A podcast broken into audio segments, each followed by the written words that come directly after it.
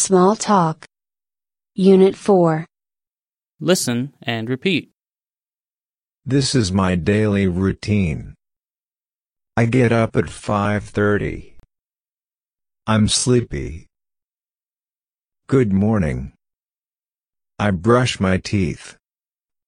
I wash my face. I'm hungry. Oh, breakfast. I eat breakfast at 6. I eat rice and miso soup for breakfast. Look, this is my miso soup. I have many vegetables in my miso soup. What's in my miso soup? Cabbage, carrots, onions and mushrooms. My miso soup is very nice. Fried eggs. Two eggs. Sunny side up. What do you eat for breakfast?